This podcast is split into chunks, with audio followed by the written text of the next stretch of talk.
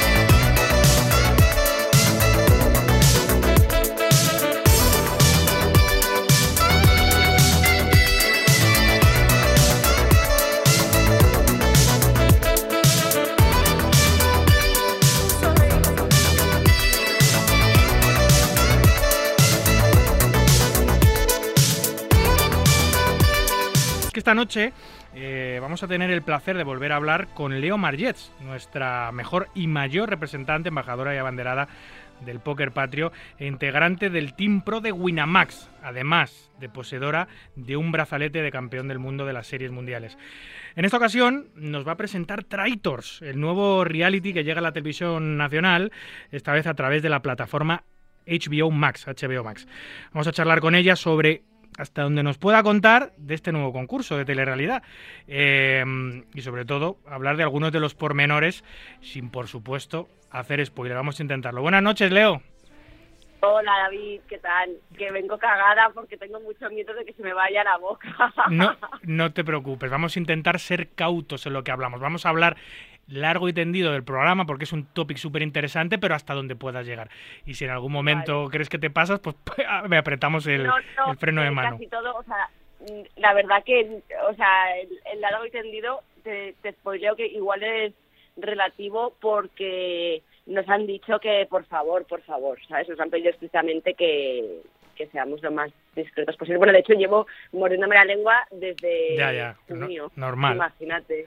Normal, hombre, no, no es tu primera experiencia en, en un. en- bueno, en televisión, por supuesto, que has estado mil millones de veces en todo tipo de entrevistas, especialmente hablando de tu profesión, pero en, en- en- en programas de telerrealidad, en realities, no es tu primera Sí. experiencia, ¿verdad, Leo? No, pero ese es el primer punto a debatir, porque yo no sé, no soy entendida de formatos de tele, pero creo que no es reality, porque un reality creo que implica, eh, lo estoy hablando en el chat de los concursantes, un reality implica cierta cierta mm, muestra de la convivencia y para nada eso es relevante. O sea, no hay, no va de convivencia. Digamos. Ah, vale, vale, vale. o es sea, un juego, es un juego. es un, juego de es un concurso de Sí, estrategia. un concurso, pasa que, claro, cuando uno dice concurso piensas que estás targeteando a, a las abuelas. Sí, a cifras, a cifras y letras, sí. O a, o a, o a saber y ganar. Sí, ¿no? Ya, Es ya, un ya. poco. Entonces, eh, lo debatíamos y creo que talent, un talent, se podría, no, lo- no lo sé, eso los que estén en el sector sabrán decirlo al final igual de esta charla, eh, con las cosas que te explicaré, pero yo creo que reality como tal, puesto que también he estado en otro, en uno, no sería, no sería realmente un reality. Claro, o sea, que, que el, el- el grueso de, la, de, de lo que se emite en televisión no es la convivencia entre vosotros, sino las pruebas que realizáis. Eh, de hecho, a- a- hay momentos, o sea, en reality suelen ser cámaras 24 horas, allí eh, eran 16, o sea, dur- mientras la noche no, teníamos cada uno nuestro espacio, pero pero y había momentos en los que, en principio, también te lo diré yo ahora, porque no lo sé, en principio, en principio había cámaras, pero no se grababa. Pero bueno, tú al ver la cámara tampoco te, Sí, sí, te hombre, claro. todo. Eh, a ver, a primera, a primera vista, sin saber exactamente, ahora me vas a explicar un poco cuál es el argumento del programa, el nombre ya es súper molón. O sea, Traitors eh, ya implica que va a haber guerras entre concursantes, va a haber traiciones, va a haber, va a haber cosas Que me oscuras. ganas de contar cosas. tal. Eh. Es una- yo creo, yo creo que tendríamos que haber hecho esta charla posteriori. Hombre, es que, es que haremos una charla posteriori. Es que va, va a haber otra charla posteriori. Esta es la primera charla que durará lo que dure y me contarás lo que puedas contar, pero por supuesto, una vez que entres. La y- guay, claro.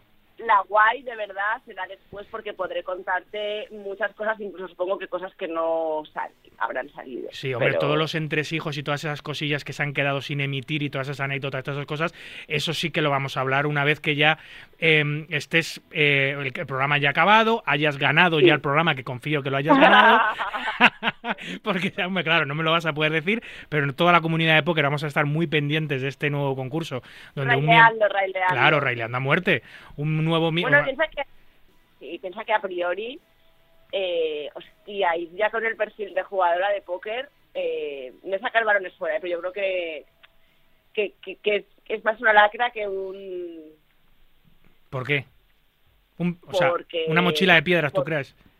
Sí, yo creo que sí, porque ya, eh, bueno, os explico de qué va el tema. Es eh, 18 concursantes. Veréis que hablo más lenta que normalmente para asegurarme que voy yo. Sí, sí, sí. Eh, Estás 18 andando sobre, sobre ascuas, sobre brasas, descalza. Sí, y, y bueno, eh, ¿sabéis el juego del hombre lobo, el, el hombre lobo de Castro Negro? No. Los yo- jugadores de póker solemos jugar mucho, es un juego, es el, el juego es la hostia, es X personas, más de 8 tienen que ser, y de forma aleatoria hay unos que son lobos, y los lobos matan a los eh, aldeanos de noche. Ah, asesinos y ladrones de toda la vida, con baraja, de cartas. Sí, Vale, sí, sí, y, y- Y bueno, pues nos asigna un rol aleatorio a un número indeterminado de personas, nadie sabe qué rol tiene la otra persona, y se trata de, em, pues ya sabéis, los aldeanos, mm, bueno, todo el grupo, ponerse de acuerdo en todo el grupo, eh, incluidos lobos y aldeanos, eh, ponerse de acuerdo mm, en un momento dado del día de quién, quién crees que es lobo eh, y el que recibe la mayoría de votos se va expulsado del, del concurso. Jolín, qué guay. Y por la noche, los que de hecho son lobos se reúnen y asesinan a un concursante que simplemente no aparece a la mañana siguiente. Madre mía, qué guapo, qué buena pinta. Guau, Eh, es que es increíble. O sea, que, eh, que es la experiencia más chula que he vivido. O sea, increíblemente ¿Sí? guay. Un puto juego de estrategia en tiempo real, como un videojuego, y el prota eres tú, y tú vas creando el concurso. O sea, nosotros vamos creando el concurso. Oye, es, es un formato súper novedoso en España, pero entiendo que viene heredado de algún otro país. En Holanda lo petó. En Holanda van por la segunda edición. La primera fue también como en un canal así tipo una plataforma y lo petó tanto que lo compró RTL, que es como la, la televisión pública eh, holandesa. Vale. ¿Cómo, cómo llegas a- al programa? ¿Cómo contactan contigo? Eh, ¿cómo, ¿Cómo entras? ¿Cómo te seleccionas? ¿Has hecho un casting? ¿Entras directamente? No, ¿Cómo, cómo- Eh, bueno, me lo propusieron. am, dije que no porque me coincidía con Las Vegas. Y va con toda la ensarpada, ¿sabes? Después del año, del noviembre anterior, yo Ya. era, no, no, yo me voy mis dos meses a Las Vegas. Claro. De repente me, me explicaron bien de qué era el, de qué iba y justo bueno esto no de pero justo tuve otra otra propuesta de, de, de concurso que creo que en las plataformas están también de HBO Max que no lo voy a explicar porque aún no se ha anunciado no sé si se habrá hecho pero que era por fechas me cuadraba saco y pero no era tan no era tan molón vale no era tan molón.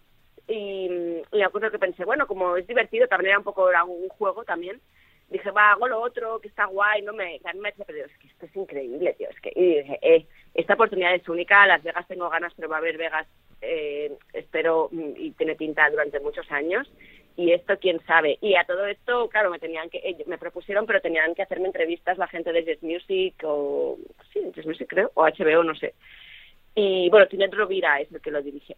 Eh, que creo que es el que había hecho Operación Triunfo. No, no lo sé, esto me lo inventé un Mm. poco porque estoy muy fuera, pero me suena, me suena de algo de Tinet Rovira. Era, era muy simpático el O, director. o sea que... Y- em, sí, dime, dime. No, no, nada, y entonces me hicieron una entrevista y la verdad que fue como, eh, si tú quieres estar dentro y luego ya fue pues Así, tal cual. poco. O sea, tu perfil nos encanta, sí, eh, es tu decisión. Sí. Sí, y yo pues dije, te arrepientes de lo que no haces, ¿no? Y un poco en plan, "Buah, tío, pues para adentro. Hombre, es que si luego se emite el programa, y ya no que lo pete o no, sino que el programa es súper molón, te vas a arrepentir muchísimo tiempo por haber ido a Las Vegas, que al final encima también fuiste, ¿no? O sea, pudiste compatibilizarlo de alguna manera, porque Las Vegas... De hecho, salió redondo porque mm, había pillado, un, como hago siempre, un aparta hotel ahí. Bueno, como era en una nueva venue, eh, era nuevo, pero bueno, mm, eh, lo, lo, lo vendí, digamos, las primeras dos semanas. Mi, mi, o sea, lo pude realquilar, digamos, diciéndoselo a la chica, a la, a la dueña del Airbnb. No hubo ningún problema, se lo pasé a dos colegas, o sea, que ni siquiera fue como, a, ¿sabes?, a fondo perdido. Y, y muy intenso, la verdad. O sea, de- pero desde el primer momento que te lo dijeron, tuviste las dudas esas por el viaje, pero enseguida dijiste, yo tengo que estar en Traitors. ¿Echaste un vistazo? Bueno, era como que hay que, es un poco poner una balanza, riesgo-beneficio, cosas que estamos acostumbrados a hacer y decir, tío, es que me da igual, que es lo peor que puede ser. Eh, que me echen el, esa primera, o que tal, o que sea gente, claro, no sabes a quién te encuentras, ¿no? Entonces, porque vas allí no, te, no, no sabes, no sabíamos, na- nadie sabía eh, quiénes eran los otros concursantes. Sí, sí. Oye, eh, ya decíamos que has- has- participaste hace ya varios años en, en Supervivientes, en Supervivientes VIP, en la edición VIP. ¿Has, has notado, ¿Has notado muchas diferencias entre este concurso y el reality en el que participaste en la isla? Muchas. a full, infinito, o sea, este me lo he gozado, o sea, nada que ver, lo otro era pez fuera del agua, además de que siempre he dicho que jugué mal y aquí he ido dentro de lo que he podido, os ha jugado eh, disfrutándolo muchísimo más. Era, era mucho más yo, digamos, porque al final eh, en Superviviente siempre digo no que es una plataforma que es, es eh, Telecinco en una isla. yo no lo sabía, me lo podía haber currado más antes, pero era Telecinco en una isla, entonces que priorizan otras cosas. Aquí la vida personal es irrelevante. Ellos, eh, Leo, ellos, el- la productora tenía, tenía ya mm, eh, decidido incluir el perfil de un jugador profesional de póker o jugadora en el programa, o te cruzaste, te cruzaste por delante y, y entonces pensaron que sería interesante incluir, incluir un perfil como el tuyo. Yo creo que es más la segunda opción. Yo creo que mm, eh, este año, a raíz del podcast con Jordi y tal, he tenido como más notoriedad y creo que debieron pensar, eh, esta chica encaja y encima es jugadora, es, jugadora de póker y es un perfil que cuadra bastante con, con alguien que puede dar juego quizás o una- un perfil que, que puede encajar, que puede entender el juego, que puede entender el juego. Vale. Bien. Los, em, te voy a preguntar por los perfiles que hay, a tu- no sé si los perfiles oficiales que hay o los que tú piensas que hay en el programa y después si se puede saber si ya, si ya se conoce la lista de participantes, esas 18 Se conoce. personalidades, ¿sí? Sí. ¿Y qué tipo de perfiles hay, más o menos? O sea, el jugador de póker, el político, Eh, el no sé eh, qué. gente, eh, era gente que lo ha petado eh, en lo suyo. Vale. O sea, es gente que tiene una profesión y que lo ha hecho relativamente bien. O sea, pues de gimnastas, depor- bueno, deportistas profesionales, pues políticos, un pro de batallas de gallo, eh, actores. Actores también dan mucho juego, claro, porque porque Sí, sí. esto del engaño pues lo manejan eh, por su profesión. Y pues jugador de póker también. Claro. Pero bueno, no creo que fuera imprescindible, pero si hay futuras ediciones, yo creo que quizás eh, se lo plantean. ¿Y ahí ha- has visto, bueno, ahora te voy a preguntar sobre, bueno, si me puedes eh, comentar algunos de los participantes, los nombres, yo he visto algunos, pero bueno, no me les sé todos, pero ¿has visto em, nivel en los participantes? Es decir, a nivel estratégico, ¿has visto Eh, gente mira, chunga decir, hostia, esto me lo- me lo- esto- esta persona me lo está poniendo muy difícil? eh, te puedo decir una cosa que es que me he dado cuenta que hay gente muy lista, muy poco estratega, Ya, ya, que ya, es una parte de la inteligencia. Y creo que el concurso también se dio cuenta que al final no es lo mismo ser listo y hacerlo muy bien que al final es de entender qué es la estrategia y lo que significa anticiparse, ¿no? Un poco como, como el ajedrez, como el póker, en que tienes que tienes un objetivo, pero al final a veces para llegar al objetivo no tienes que hacer el primer paso obvio inmediato, sino que tienes que eh, pensar más allá para igual hacer un paso no obvio que va a ser lo que te lleve, que igual implica un poco de riesgo, pero va a ser lo que te lleve a conseguir eh, el objetivo final. Pero estabais, estabais todos los 18 preparados para el concurso, ¿sabíais de qué iba antes de entrar? Sí. ¿O- ¿Os habéis preparado una estrategia? Eh, Yo sí, pero muchos no. o sea, muchos fueron ahí a Pero pelo. no, eh, muchos, al- o sea, mucha gente había hecho deberes de... Claro, la putada, entre comillas, es que la versión que existía era holandesa y no te podías tragar el programa. Ya, no lo entendías, claro. Eh, claro, entonces eso era un hándicap, pero también hace que sea mucho más virgen y yo creo que guay, ¿no? Porque es mucho más puro. O sea, que había gente que fue a ver qué pasaba y otra gente como tú hicisteis vuestra Sí. tarea de documentación y dijisteis, oye, pues este programa hay que enfocarlo de esta manera. ¿Y sabías los otros perfiles que había en el programa y los otros No. concursantes? No. Nadie, no sabía nadie. Y durante unos días estábamos aislados. Estuve como, bueno, cinco días primero aislada en una en un sitio, no voy a decir cuál porque no se ha dicho, en un en un en un sitio. Pero ¿cómo, hay, cómo, cómo aislada? Exactamente cómo. Aislada por protocolo COVID, estuve todos estuvimos en un mismo lugar, en un mismo ciudad, en un mismo Vale, pueblo, eh, cada uno en un apartamento, tal, Vale. que no podíamos ni salir durante cinco días por COVID y luego nos aislaron ya en donde se grababa durante dos días más antes de empezar y consiguieron, o sea, un despliegue increíble. O sea, HBO es flipado, eso te puedo decir que eran 140 eh, trabajadores Joder, y hacían que no nos cruzáramos en ningún momento, ¿sabes? Que po- no. De hecho, un poco agobiante esos esos siete días eh, porque no mm, podías salir de del sitio. Yo tuve mucha suerte porque los días del COVID estuve en una casa, casa con jardín y tal, para mí sola y a pesar de no poder salir, pues me pusieron incluso material para entrenar, o sea, se lo curraron infinito dadas las restricciones, o sea, un poco putada estar ahí con restricción, pero bueno, o sea, hasta podía hacer la compra por teléfono, o sea, todo genial, te traían la comida, todo genial.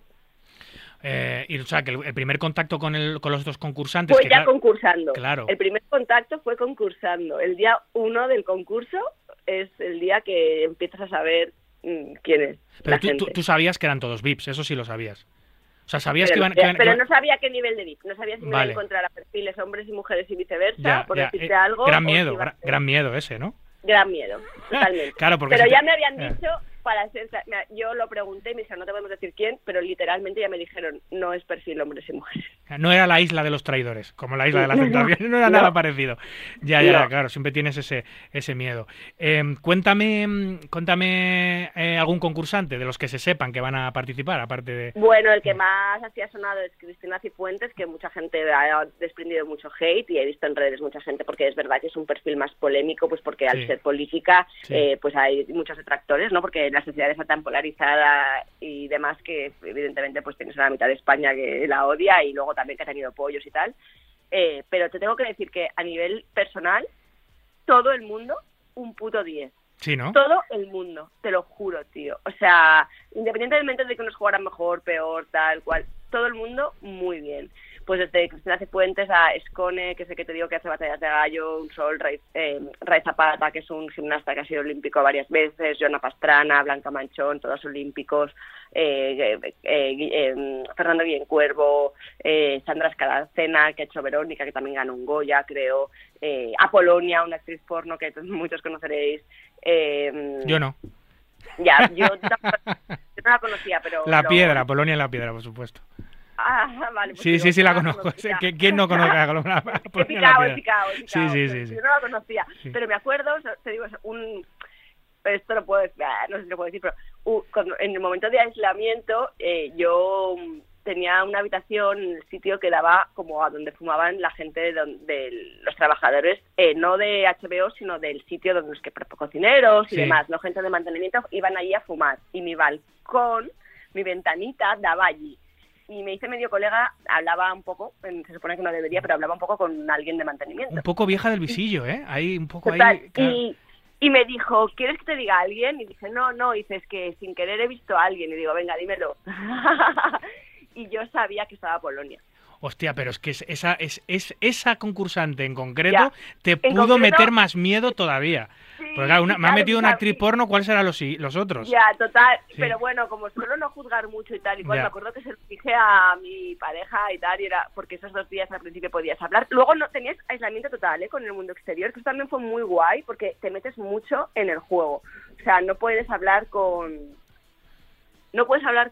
Tienes 10 minutos al día para decir esto. Ah, te quitan el móvil en el, en y el puedes aislamiento. te quitan el móvil, Bueno. por supuesto, y solo puedes hablar 10 minutos al día con una única persona. No puedes decir, o llamo a mi madre, o llamo a mi marido, o llamo a mi... Pero bueno, qué nivel, ¿no? Qué nivel de aislamiento tan salvaje. Entras ya medio loca. Muy guay, muy guay. Sí, pero hace que tampoco eran tantos días, fueron 10 días, entonces te lo tomas, te lo puedes tomar, que es lo que sé yo, como vamos a jugar y a full. Oye, Eh, 10 días sin móvil, al Leo. final te quedas allí hasta el final, ¿eh? O sea, medio aislado, no para no poder contar nada ni nada, sea cuando sea que se acaba, ¿sabes? ¿Cómo pasabas esos días de aislamiento? Porque hoy en día que el smartphone lo es absolutamente todo y tiene absolutamente todo lo que necesitamos, sin teléfono, ¿qué hacías? ¿Leías? Eh, ¿Veías la tele? ¿Se podía... ¿Qué, hacías? Bueno, estabas 16 horas eh, concursando, la verdad. No, no, no, si digo, digo previamente, antes de entrar en la casa. Ah, bueno, los cinco días del COVID eh, tienes el móvil y los dos días Ah, vale, de vale. ya en el sitio no tienes el móvil y esos días, pues sí, te jode un poco, pero no sé, yo leí mucho. Vale, vale. Y bueno, y, y también mentalizándote para lo que te para Sí. lo que te espera. O sea, que yo tú... tomaba, tomaba mm, apuntes, pensaba cosas, o sea, yo qué sé, un poco a la babalá, ¿no? Porque tampoco tienes mucha info, pero para estar poniendo, para empezar el focus, ¿sabes? Para estar ya ponerte en the mood. Oye, ¿y el plato, el plato es un interior o un exterior? ¿Dónde, dónde, dónde, dónde se Ambas. desarrolla? Ambos. Ambas, Vale. sí. Y es guay, es- está chulo. Mm, Increíble, increíble. O sea, vamos a flipar, ¿no? Y el narrador, igual que hay un narrador en el juego este del lobo, ¿sabes? Que siempre hay uno como que no Sí. juega y narra, es un actor también, Pérez Mencheta. No, yo Sí. me. ¿De salir de clase? De ¿A salir- clase. Sí, de toda la vida. sí. Sí. Y ya está, es que no te voy a poder contar mucho más, sobre Eh, lo que se me ocurre. Espera, es espera. No tires de freno tan pronto, no tires de freno tan pronto. Eh, oye, eh, Leo, eh, ¿cómo has sido capaz de tenerlo tan calladito? O sea, te vas a Las Vegas, has estado, has grabado el programa, no has dicho absolutamente nada, nadie se ha enterado de nada, seguramente más que tu Bueno, familia, bueno, eso. eh, puedo, mi familia, no, porque, me- porque fue tan guay que qui- quiero que la quise, quería y quiero que la gente lo estuviera virgen, incluso amigos que sabían que tal, no sa- mis amigos, muchos amigos, no saben nada, o sea, saben que he ido, saben que he ido a esto, pero no saben ni cómo, ¿sabes? Cuándo me han echado, ni nada. Ya, ya, ya. Eh, y hay, hay en- va a tener, va a tener como. Bueno, un jugador de a un jugador de póker se lo dije e incluso hice estrategia con él, ¿A quién? a Adri. A ver, a Adrián. Adrián, bueno, el mejor, el, me- el mejor para contárselo también. Adri, Adri me ayudó un poco en la previa. Ah, Hicimos, hicimos estrategia. Ad- Adrián Mateos, claro que sí. Oye, em, ¿cuándo se estrena? en febrero. Yo puse el 3, pero dicen que no está confirmado, así que febrero. A principio de febrero. Lo que no sé si nos podrás decir, porque supongo que eso da pistas de por dónde va a ir el programa, es cuánto dura en antena y en emisión. Eso ya habrá que irlo descubriendo, supongo. Sí, sí. Vale, vale, vale. Em, eh, ¿Qué se gana? Si ganas, ¿qué ganas? Tampoco lo puedo decir, creo. Ah, eso, eso, o sea que eso no se ha anunciado, no hay, no hay un, bueno, si es un monto económico, si es algo otra cosa, eso, eso se tiene que descubrir también con el programa, ¿no? Sí. Vale, vale, vale. Y entonces, claro, es un día, ahora se Yo está, creo que este día uno se sabrá. Vale. Pero... vale, vale, sí, sí, no, no, sin más, era por saber a lo que, era por saber lo que habías ganado, Leo, simplemente. Eh, ¿Cómo eh, me quedé? Em, bueno, eh, no, no es, no es que sea muy nuevo el tema de los realities en las plataformas, porque ya vez, cada vez vemos más. Prime ha sacado LOL. No sé si has visto LOL, que es súper gracioso. No, Que es un programa. Prime, Prime ha sacado LOL, que está en todos los países, está en casi todos los países. Es un programa en el que si te ríes, pierdes. Entonces meten en una casa a, durante, creo que son seis horas, ocho horas, se graba todo en un día. Meten a un montón de cómicos españoles. Entonces se tienen que hacer reír continuamente y las chorradas que se dicen y hacen se disfrazan, eh, hacen, hacen, hacen presentaciones todo el rato. Entonces, se pueden reír creo que tres veces o dos veces. A la primera es amonestación, a la segunda están expulsados. Y al final hay un ganador, el que aguanta sin reír, el cómico que más ha hecho reír a los demás y no se ha reído. Eso lo ha presentado Prime. Luego también ha tenido un... También ha tenido, Netflix ha tenido varios realities ya en emisión. Yo no sé si este para la televisión española, si sabes si es el primero de HBO. yo diría que sí, pero está claro que está en auge el formato, por lo que te decía que también sé que se estaba cociendo otro, ¿sabes? Sí, sí. Vale, vale, o sea que van a empezar. Bueno, a ver, la- eh, Leo, las plata- este tipo de plataformas de, de, de- de vídeo bajo demanda, o sea, lo que es HBO, Netflix, Disney Plus, eh, Prime, etcétera, etcétera, todo eso es el futuro de la televisión, por supuesto, va a superar la televisión convencional si no lo ha hecho ya.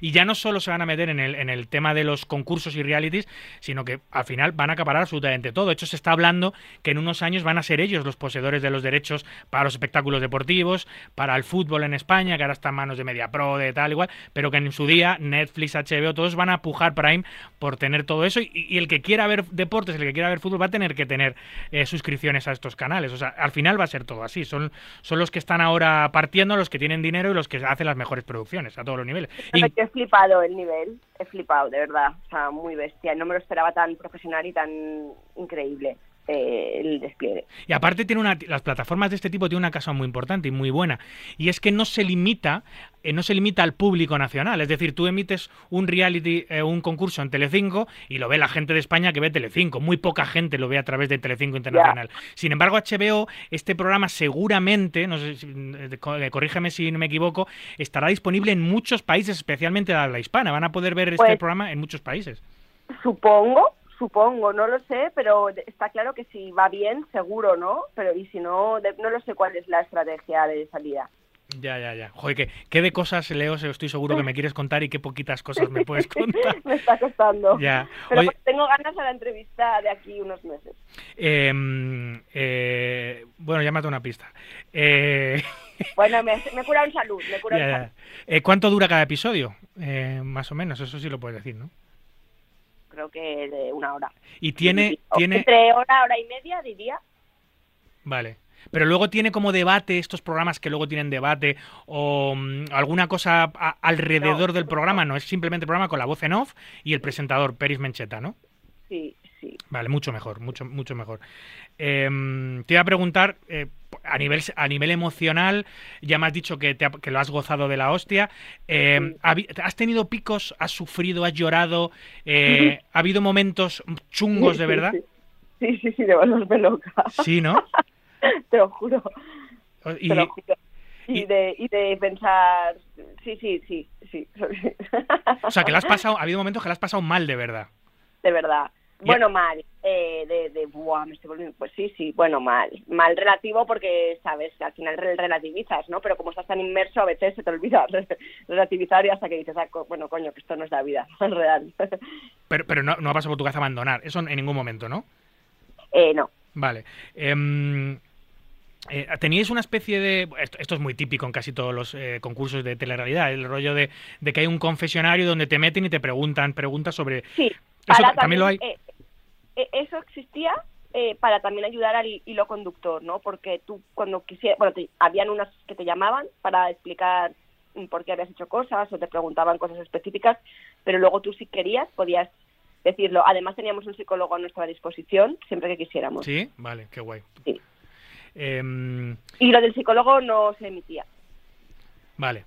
Eh, estas, em, hay un mito, hay una leyenda que dice que en los confesionarios de los concursos, los redactores que te hacen las preguntas con los que hablas, que a veces es cara a cara, aunque ellos no se salgan en pantalla, a veces es una voz eh, por ahí que sale del cielo, que te meten mucha basura sobre eh, otros concursantes, por si el programa está un poco paradito, empiezan a meterte un poco de mierda sobre otros concursantes para que tú lo avives, o te- incluso te mienten, te dicen, oye, que este va hablando de ti, no sé qué, No oye, cuidado. con-". caso, no me sentí coaccionada ni sesgada, simplemente pedían explicaciones de cosas, eh, pero para nada así, en ese sentido muy bien también, muy poco, ¿sabes? Muy muy poco sucio, entre comillas, muy poco, te- te notabas muy poco coaccionado o sesgado. Vale, vale, eso está guay. Em, ¿has, podido, ¿Has podido hablar de póker en el programa? ¿Has podido defender tu Sí. profesión, tu vida eh, y cómo exactamente? Bueno, me sorprendió que mucha gente eh, ya entendía. Eh, no tuve ninguna situación de, ah, póker, lotería, tal, qué suerte tienes, ¿sabes? Eh, no, me sorprendió. Mucha gente ya iba con la mentalidad, hostia, jugada de póker, vaya tía más lista de... Sí. ¿Sabes? En plan, eh, buah, es- no, en ese sentido, eh, todo gente que eh, al revés despertó mucho interés y muy bien aceptado. Eso, puntazo, ¿sabes? Pero a nivel personal. Yo ya sabes que hace años que ya no voy de Capitán América de oh, eh, como proteger la imagen de mi profesión y llegó un punto que, mira, si os pensáis que esto, a la- los que os penséis que esto es lotería, mejor cuando Sí, queráis sí. os sentáis y que puede ser vuestra vida de suerte, ¿no? Un poco ya en plan al final mejor para mí o mejor para los profesionales. Pero sí que es verdad que da gusto que la gente respete eh, la profesión.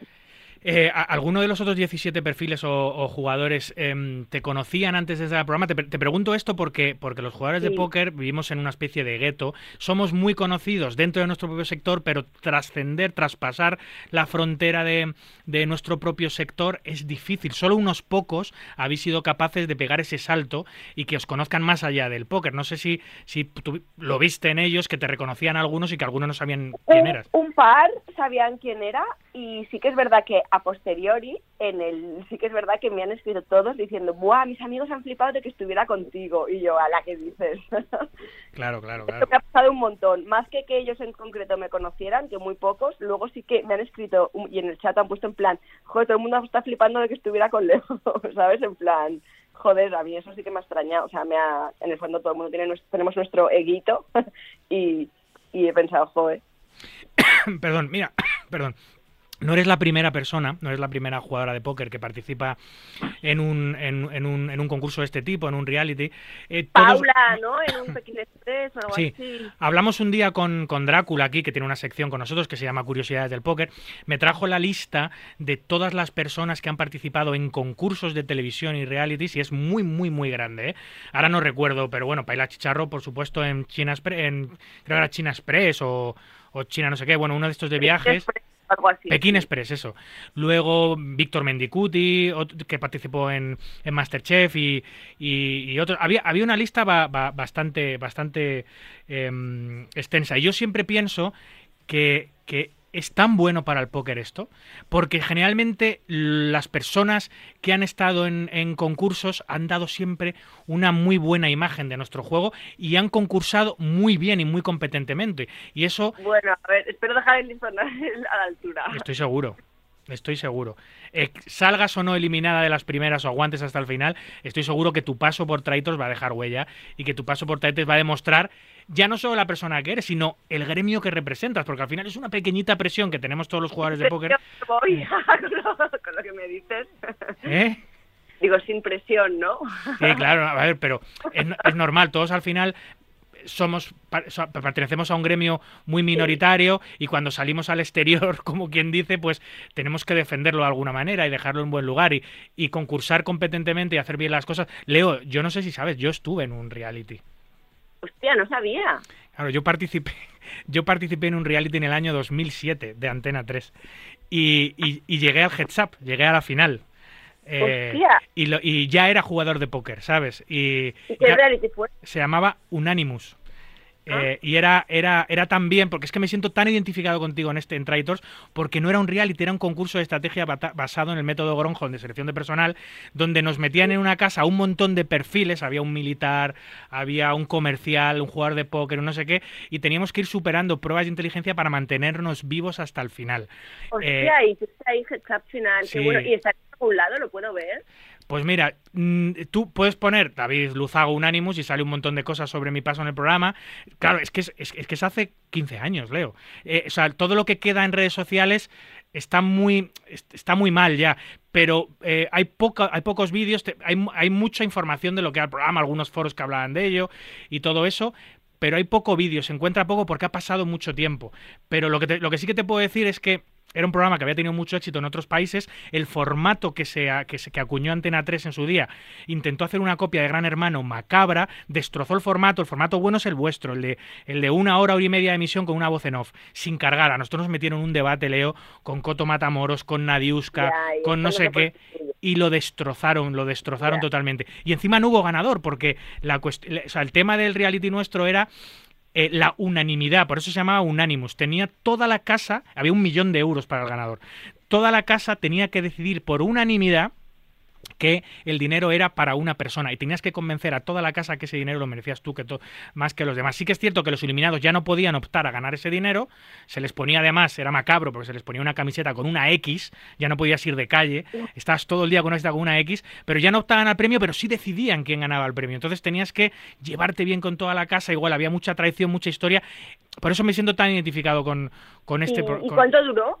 Duró en emisión eh, casi tres meses. Nosotros grabamos eh, 12 días, estuvimos 12 días en, en una casa y de cada día sacaron un programa para emitirlo en tres meses. Y luego hubo una, una gala final en directo donde se desvelaba si en la votación final había habido o no unanimidad. Y en mi caso, pues eh, la mitad de la casa eh, votó a mi favor y la otra mitad de la casa votó a la otra finalista. ¿Qué pasó? Que yo tuve un gran problema, un gran problema estratégico es que yo en aquella época no tenía prácticamente eh, ingresos, solo jugaba al póker y además jugaba al póker de aquella manera, bastante barato. Y, mm, claro, yo, yo opté a un piso de protección oficial, Leo, eh, y me tocó. Y no se le ocurrió otra cosa a mis padres que eh, llamar al programa para decir que yo tenía que salir de la casa para firmar o para recoger las llaves. Bueno, pues el programa, el programa se lo dijo al resto de concursantes. ¿Qué te parece? Entonces el resto de concursantes se enteraron que a mí me había tocado un piso. Entonces ya no me querían dar el dinero porque yo ya había tenido mucha suerte en la vida. ¿Sabes lo que te digo? Entonces, sí fue macabro. Para, para, para poder levantar eso, para poder leva- levantar eso, y, y, o sea, tuve que hacer de todo, pero aún así no lo conseguí.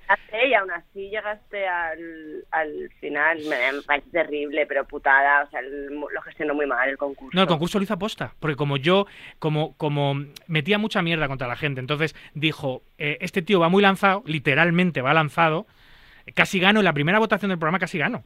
Hubo dos personas que no me votaron de las 12 que éramos. En la primera votación, Leo, casi me cargo el programa. Pero estoy seguro que alguien hubiese decidido no, porque, claro, el primer día acabar el programa no podía ser. Alguien, o sea, lleva, esa, esa noticia les cayó de puta. Si de hecho cogieron a todos los de la casa, los llevaron a una sala con una televisión, salió Chimo, eh, Chimo Rovira, que era el, presi- el presentador, el, el que presentaba un- la prensa rosa en aquella época, y le dijo a todos que, mira, a este chico le ha tocado un piso de protección oficial, y me jodieron el concurso, literalmente.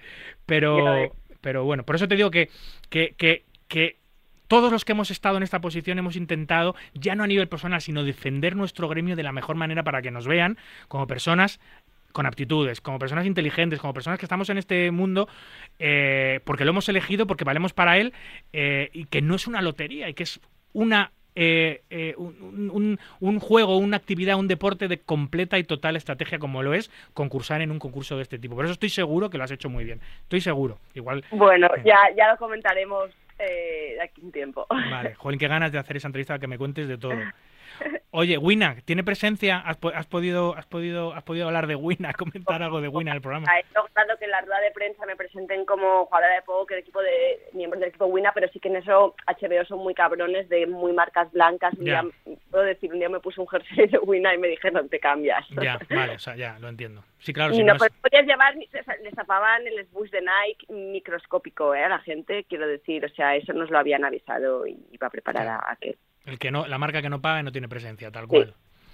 Ya, y en, y en Wina, ¿qué pensaron? ¿Se lo dijiste nada Lo más? dije y lo- se lo dije y bueno, en esto ya sabes que me dan súper libertad y no fue en plan, ¿a ti te apetece? Obvia- obviamente igual si hubiera sido, yo qué sé, ¿sabes? De repente algo un poco... Sí, ser, pero- tro- ser tronista, ser tronista. Te hubiesen dicho dónde Y vas. aún así, creo que, aún así creo que si yo quiero me dejarían, ¿eh? O sea, que ya te digo que a mí lo que más me mola de Wina es que quieren que seas tú y te dejan ser tú y les, les gusta tu persona y asumen, sí, igual de repente, pues no sé, si me voy a... eh, creo que sería más polémico, igual algo muy político o yo qué sé, de repente si yo qué sé, Claro, ¿sabes? sí, sí, sí, o sí. torera, pues ya no sé. Bueno, desde Bueno, lu- lo digo porque ese es mi propio sesgo, ¿sabes? Pero de decir, madre mía, pero no, no, en esto creo que todos siempre tenemos libertad máxima. Wina da una libertad gigante. Yo llevo cinco años haciendo, eh, bueno, llevo, llevo muchos años haciendo trabajos para Wina, pero en este programa llevo ya cinco temporadas. Jamás me han condicionado nada, jamás me han pedido nada. Es total libertad para hablar de lo que quiera, cuando quiera. Es, es un, es un placer, una delicia hacerlo. Y solo hay que ver las redes sociales de Winamax, que eh, Son son- más trolls que todos juntos. Claro, son súper trolls, súper libres. Dicen y hacen lo que quieren. Es, es así el espíritu de Win, así que duro mucho, como tú dices, que te hubiesen puesto un pero a participar en algo relacionado con, con televisión. ¿Más proyectos de este tipo? ¿Te ha picado el gusanillo? ¿Vas a, vas a seguir participando en cosas de estas de televisión o no? Bueno, sabes? Nunca ha sido buscado, entonces, ¿sabes? Nunca ha sido, nunca ha sido algo el objetivo. Sí que las veces que se me ha cruzado por el camino la oportunidad y me ha apetecido, lo, lo he cogido. Entonces, pues, mm, no sé, sobre la marcha. Vale, Jolín, pues sí, hombre, me quedo con un montón de preguntas que sé que no te, que no te puedo preguntar porque te voy a poner un aprieto. No, Eh, mejor, mejor. Vale, no, no ha habido nada muy comprometido, ¿no? Que, que hayas dicho, hostia, esto es lo mismo. Hombre, yo me acuerdo en un momento, solo que solo os, cuento que cuando al en algún momento les dije, sí, porque había momentos en los que, pues comiendo y tal, eh, había cámaras pero no grababan. Y les dije, si no queréis que, que me divorcie, no pongáis esta conversación. que Ya. ya seguro que no la van, se reían, en plan, porque eran momentos en los que hablábamos pues de nuestras cosas entre nosotros. ¿Sabes? Igual, yo que sé, hablando, yo que sé, pues de sexo, de lo que fuera. ¿sabes? total, total, total. No, claro que al final. Pero en, en algún momento del programa, porque ¿cuántos días estuviste en la casa? ¿Me has dicho? Cinco. No, lo- no, lo, no lo Ah, más. no- No, no no, porque no, no correlaciona tampoco Vale. los episodios Vale, con vale. el tiempo. Tuvimos 10 días. Pero, pero, y te llegas en eso, pues mira, fíjate, yo estuve 12 días. En ese, en ese tiempo te llegas eh, a olvidar completamente de que te están grabando, siempre has sido consciente No de te ello. olvidas, a trozos te olvidas. Sí, ¿no? Claro, ahí, ahí ese es el peligro. A ratillos te olvidas, sí, sí, sí. Es el peligro de, hablar de algo que no que Sí. no tal, pues eso, a nivel familiar o de sentimental o de laboral o cualquier cosa que digas que estás acostumbrado a decir generalmente, pero no te escucha nadie o con tus amigos y tal, pero ahí en la tele, pues hay que, hay que tener cuidado. ¿Qué lleváis? El micro todo el día pegado, ¿no? Sí, y hay veces que hay micros también. Porque el micro sí que es como una presencia que te hace... O sea, en las pruebas llevas micro, pero luego en los espacios, digamos, cerrados eh, no llevas micro. Siempre, no siempre. Entonces en esos ratos se te puede olvidar más. Ya, ya, oye, pues tengo unas ganas, eh, Leo. Además, que, que va a haber mucho ruido en redes sociales, porque como la gente lo va a seguir y eh, vamos a opinar mucho, va a haber mucho debate. Estoy seguro que durante la emisión del programa te van a llamar a un montón de podcast de compañeros, de jugadores, para que vayas diciendo. Yo voy a tirar de ti, por supuesto, si tienes a bien para que nos vayas contando. Eh, pero, Jolín, hay unas ganas porque tiene, mucha, tiene mucho pintón. Más allá de que estés tú en el reality y que la comunidad de jugadores tenga una representante digna en un, en un, en un concurso de televisión, es que ya tiene mucha buena pinta porque te- somos de naturaleza los humanos morbosa, somos de naturaleza Sí. canalla y este programa va sobre eso. Totalmente. Así que, jolín, pues, pues nada, Leo. Oye, eh, para terminar, ¿cómo terminas tú el año, por cierto? ¿Qué tal? En gene- en general, en general bien, en general eh, pues bastante bastante motivada con el calendario que me espera, que es un año muy movido, metido además eh, el PT ha metido la parada de París y de Chipre que no estaba Es verdad. ir así a jugar, luego está ahora Bahamas, que me voy a Bahamas a jugar eh, el segundo torneo más caro de mi carrera y más importante quizá. ¿El PSPC? Sí, ¡Uf! ¡Qué maravilla! ¡Qué maravilla! El, el- el torneo más importante de ese Bain del mundo. Y, y pues eso, con, con mil ganas de meterme las pilas, eh, me, me he hecho un plan de estudio bastante bestia y, y, y eso, y poder materializar. A ver, a ver, ya sabemos cómo va esto. Hombre, después de conseguir un brazalete, eh, el siguiente paso tiene que ser conseguir un título del European Poker Tour y luego conseguir un título World Poker Tour. Leo. Puede, y el main está siempre ahí, ¿eh? Quiero decir que, que el brazalete no me, importa, no me importa ir acumulando tampoco en general. No Sí, me importa bueno, repetir. No, vamos a ser exitosos. Des- desde luego. Eh, bueno, pues Jolín, pues te, te acompañaremos durante este 2023, que seguro que tienes un calendario muy interesante. Estoy seguro que, que, que vas a hacerlo bien en el programa. Estoy seguro que en el futuro, en estos torneos que te esperan en 2023, lo vas a hacer muy bien. A ver si eres capaz de traernos otro brazalete para el Póker Nacional. Eh, o, o mismamente, igual que hizo Ramón Colillas, eh, el PSPC, que seguramente no le harás ascos a... me vale a- será y ganas la- por ganas no será y por estar currándomelo tampoco así que a ver a ver cómo se da Bueno, pues no te cogemos más tiempo en este día de Navidad que concluye. eh, y nada, que te vaya muy bien en este 2023 y hablamos Igual, muy pronto en el programa. vale que te vaya todo súper y que y que empieces el año muy bien también Muy bien, gracias Leo por atendernos como siempre. Un, un besillo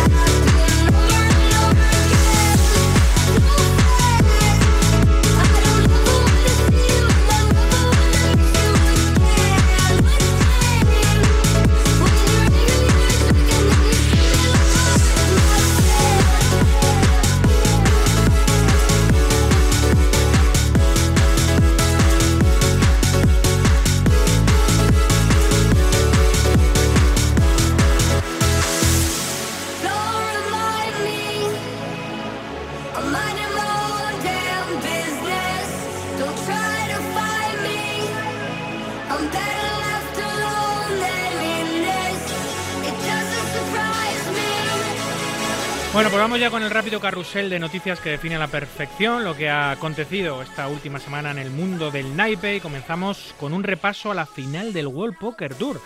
El desconocido jugador canadiense Elliot Haddon se lleva el World Poker Tour World Championship por 4.146.400 dólares, venciendo en el heads up a Benny Glaser, que se llevó un segundo premio de 2.830.000 dólares. Un increíble evento de 6 días de competición con 2.960 registros, 29 millones de dólares de prize pool y 371 puestos premiados. Dos españoles lograron entrar en el dinero, Santiago Soriano, que se llevó 99.600 dólares, y Alejandro Pérez, 32.650, por supuesto, 112. Seguimos en el World Poker Tour y es que el evento más masivo de la final eh, se la ha llevado el estadounidense Stephen Song, logrando la victoria, el mayor premio de su carrera, 50 dólares. La jugadora norteamericana Lara Eisenberg quedó segunda para casi medio millón de dólares. Este fue el evento World Poker Tour Prime Championship, un evento de récord con 5.400 entradas de 1.100 dólares, el evento más grande de la historia del World Poker Tour, y es mucho decir, ¿eh? en el que 677 jugadores pasaron por caja. Más World Poker Tour y es que finaliza ya su última etapa, la final ha, terminado y el jugador estadounidense Chad Eversledge se proclama jugador del año del circuito. Recibirá por ello un pasaporte World Poker Tour valorado en 15.000 dólares. Consigue esta victoria tras haber cobrado en cinco eventos, haber alcanzado dos mesas finales y haber ganado en octubre el World Poker Tour 5 Diamond World Poker Classic en Las Vegas, en el Velayo, por más de un millón. Enhorabuena. Cerramos el World Poker Tour con la jugadora canadiense Lina New, que se lleva el evento Ladies con el garantizado más grande de la historia, transformando 1.100 dólares de la entrada en más de 100.000 dólares. El World Poker Tour Ladies Championship contó con un garantizado de 200.000, pero acabó teniendo un prize pool de 560.000 por su gran éxito de participación. La ucraniana Olga Lemorcheva acabó en segundo lugar. El también canadiense Jordan Sakuchi se lleva al otro lado del Atlántico el European Poker Tour de Praga por 913.000 euros, un main event de 5.300 euros de buy-in que logró alcanzar los 1.267 registros, rompiendo así el anterior récord de participación de esta parada del European Poker Tour. Jordan pactó en el heads up con el francés Antoine Saud, asegurándose ambos un premio de 800.000 dólares y dejando por fuera 113.250 dólares para el ganador. El español Javi Gómez eh, fue octavo por 126.700 euros. El jugador del PSG y de la selección brasileña Neymar Jr. descansa del Mundial jugando al póker online. Al menos eso es lo que se entredeja a ver, lo que se puede ver a través de su cuenta de Instagram, publicando en, e- ella algunas historias en su cuenta desde su residencia, eh, residencia en Río, donde se le puede ver jugando en Poker Star Sala, a la que pertenece como embajador. Confirmado el calendario del PCA de este año serán 70 torneos que se celebrarán desde el 22 de enero al 3 de febrero en Bahamas. Destaca el Super High Roller de 100.000 dólares, el Main Event de 10.300, varios Mystery Bounty, un High Roller de Omaha y otro de Texas de 25.000, un Warm Up de 10.000 dólares y el popular Poker Stars Play Championship de 25.000 dólares de gran recuerdo para el Poker Patrio, gracias al catalán Ramón Colillas. El jugador estadounidense Jason Kuhn se lleva a la final del Poker Go Tour y los 500.000 dólares del primer puesto en un evento que se jugó en formato Winner Take All, es decir, todo el premio para un solo ganador. Jugaron 21 aspirantes en un torneo en el que Jason se llevó una dura mesa final con rivales como Benny Glazer, Chad Eversledge, Nick- Petrangelo, Stephen Chicueto, Soen Winter. Las millonarias partidas de Hollywood llegan a Netflix, así lo dio a conocer Molly Bloom, la organizadora de Cash Games más famosa del mundo, anfitriona de las cuestionadas y millonarias partidas de los actores de Hollywood. Su historia ya fue contada en la película Molly's Game en 2017, una producción que recibió una nominación al Oscar en la que se podían reconocer actores que participaban en esas partidas de high stakes como Tobey Maguire, Leonardo DiCaprio, Matt Damon o Ben Affleck. Pues bien, ahora Molly está afinando los últimos detalles de un nuevo libro en donde, libro en donde indagará aún más en los secretos de esas partidas y una vez publicado se comenzará a rodar un documental sobre ello. Expectante estaremos para saber más detalles. Aquí lo contaremos. Las Brazilian Series of Poker, las conocidas como BESOP, se llevan el premio al mejor evento deportivo de los premios Cayo, lo- Cayo, los Oscars de la industria de los eventos brasileños. El torneo más grande del continente fue galardonado con la estatuilla en la categoría Mejor Evento Deportivo. En un país, Brasil, eso sí, donde felizmente el póker está considerado como un deporte. El histórico hotel y casino Bally's de Las Vegas, sede del Campeonato del Mundo de Póker cada año, desde el año pasado, fue renombrado oficialmente como Horseshoe, en un claro guiño al antiguo e icónico casino Horseshoe de Las Vegas, el que fuera también sede de las World Series of Poker durante tantos y tantos años. La popular web online fundada en 2005 Pocket 5 se renombra como Poker Stake. La famosa web de resultados online y de noticias anuncia que la página no sufrirá cambio alguno por este renaming. Según el informe anual de datos de mercado de fin de año publicado por la Asociación Europea de Juegos y Apuestas eh, EGBA, en colaboración con H2 Gambling Capital, los ingresos del juego en Europa en 2022 se estabilizan por encima de los niveles anteriores a la pandemia, concretamente un 8% por encima de los niveles prepandémicos, muy posiblemente gracias a la reapertura de los locales de juego presenciales. El gobierno afirma que el juego problemático no está creciendo, así lo asegura el delegado del gobierno para el Plan Nacional sobre Drogas, Juan Ramón Villalbi, en la Comisión Mixta para el Estudio de los Problemas de las Adicciones para informar sobre los datos obtenidos en la reciente encuesta de edades 2022. Según Villalbi, la inmensa mayoría de gente que juega, ya sea online, ya sea offline, lo hace como una actividad de ocio y no le supone un problema de salud. Sobre el juego online manifestaba que no ha ido creciendo inexorablemente como nos temíamos, sino que después de la pandemia ha bajado entre esta franja de población los más jóvenes. Mientras que el juego presencial también se ha visto afectado por la pandemia y es mucho más frecuente en las personas de edad más avanzada. En Las Vegas, el Hard Rock Internacional compra por 1,1 millones de dólares el Casino Mirage, convirtiendo a, a la tribu Seminole de Florida, propietaria del Hard Rock, en la primera tribu que opera un casino en la Strip de Las Vegas.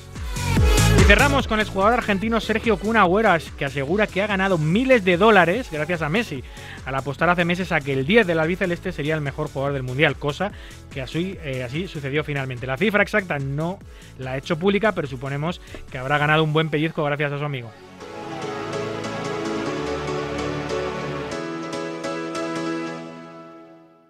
Hola Burlangas, aquí Espátula. Un abrazo para todos los amantes de marca póker. Takes to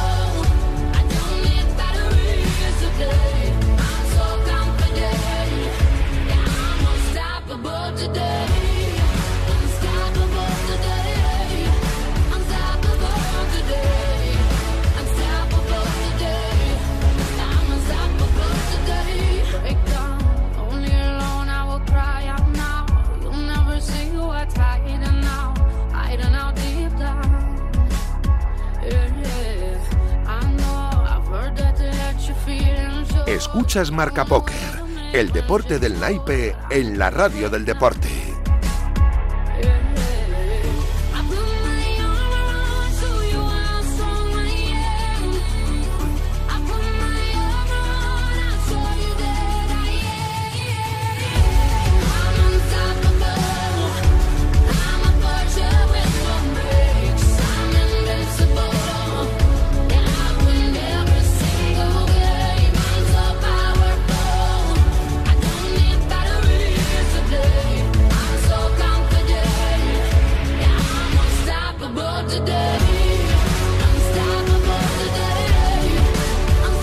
Ya con eh, Antonio Carrasco Cabeson, colaborador habitual del programa, que nos sorprende y nos trae todo tipo de temas diversos alrededor de el mundo del póker, algunos programas, algunos domingos. Hoy viene cargadito de temas, creo que son tres o cuatro de lo que vamos a hablar en el programa de hoy. Buenas noches, Antonio. Hola, ¿qué tal? Buenas noches, feliz Navidad. Igualmente, feliz Navidad, amigo. Eh, bueno, eh, varios temas de los que vamos a hablar.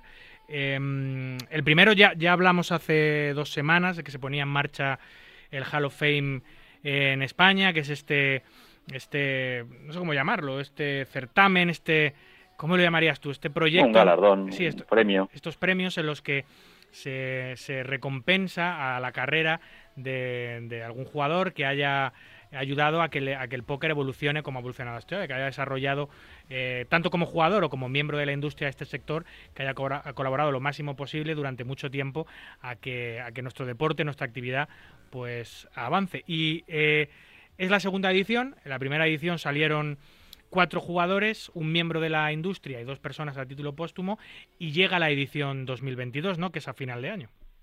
Pues sí, ahora estamos en plena primera fase de votaciones, la votación popular, que empezó el día 20 de diciembre y acababa mañana. Sí. Mañana, a última hora de, de la noche, pues se cerrará el plazo para la votación popular, o sea que todavía está abierta y oyentes de Marca Poker podéis votar a través de la web eh, pokerhallofame.es o desde las noticias que hemos publicado en Poker Ready y Poker 10. Tenéis que elegir a cuatro candidatos de una lista de medio centenar de jugadores y miembros de la industria. O sea que si no habéis votado, porque solo se admite un voto por IP, id a, las webs y, y votad.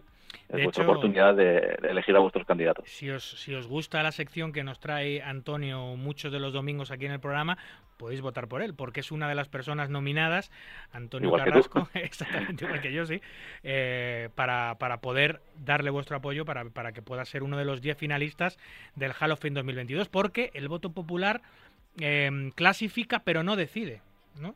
Exacto. Eh, vamos a, a ver quiénes son los 10 candidatos que reciben más votos de- del público y esos 10 candidatos pasarán a una segunda fase que será cerrada. Solo podrán votar los miembros vivos del Poker Hall of Fame España, que son Adrián Mateos, Elías Gutiérrez Ceros, Juanma Pastor, Leomar Jetsi y Raúl Mestre. Y bueno, pues ellos tres escogerán a, a las tres personas que van a entrar este año en el Poker Hall of Fame. Tendrán que asignar tres puntos, dos puntos, un punto, se sumarán todos los puntos de las votaciones de estos cinco miembros vivos y los tres candidatos con más, con más puntos pues serán los que ingresarán en el Hall of Fame. Si hay empate, pues tendrán que decidirlo y consensuarlo entre estos integrantes del Poker Hall of, Hall of Fame. Es una lista única, tanto los miembros destacados de la industria, que hay bastantes en ese listado, como jugadores eh, profesionales y algún jugador recreacional que ha ayudado mucho y que lleva una carrera extensa en nuestro juego. Es una lista única en la que el, el- el, eh, la gente, el pueblo, puede votar a quien le dé la gana, eh, más allá de que sea una cosa u otra, más allá de que sea representante de la industria, que esté al otro lado de la mesa o esté eh, en la mesa sentado a jugar, porque como jugador. Sí, los, los criterios, hay varios criterios que son los mismos para jugadores y componentes de la industria, como que, que su actividad profesional haya sido notable y constante a lo largo del tiempo y que, que tenga eh, su legado el respeto de la comunidad.